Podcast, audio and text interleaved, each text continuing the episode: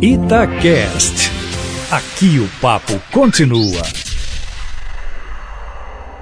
O presidente Trump não está entendendo bem a flutuação do dólar no Brasil. Ele acha que os brasileiros estão fazendo de propósito para valorizar as exportações do agronegócio brasileiro, de calçados brasileiros, exportações, enfim, né, que estão prejudicando lá os eleitores de Trump nos Estados Unidos e está ameaçando, diz que vai voltar a taxação ao aço e o alumínio brasileiros. Né? O agronegócio americano está sentindo a forte concorrência do agronegócio brasileiro, que tem uma produtividade maior que as melhores produtividades dos Estados Unidos. Isso é competência do nosso empresário de agronegócio aqui no Brasil. É resultado da competência, o senhor Trump precisa saber disso. E o presidente Bolsonaro disse que, se for o caso, vai ligar para ele para ver se não acontece nada, né? Porque o dólar é mercado livre aqui no Brasil. A gente que vai viajar, às vezes, paga mais. Né? A gente que recebe em dólar também recebe mais. Pesquisa da Arco Advice, que é uma consultoria que pesquisa votos no Congresso, já verificou que está crescendo o apoio do presidente da República no Congresso.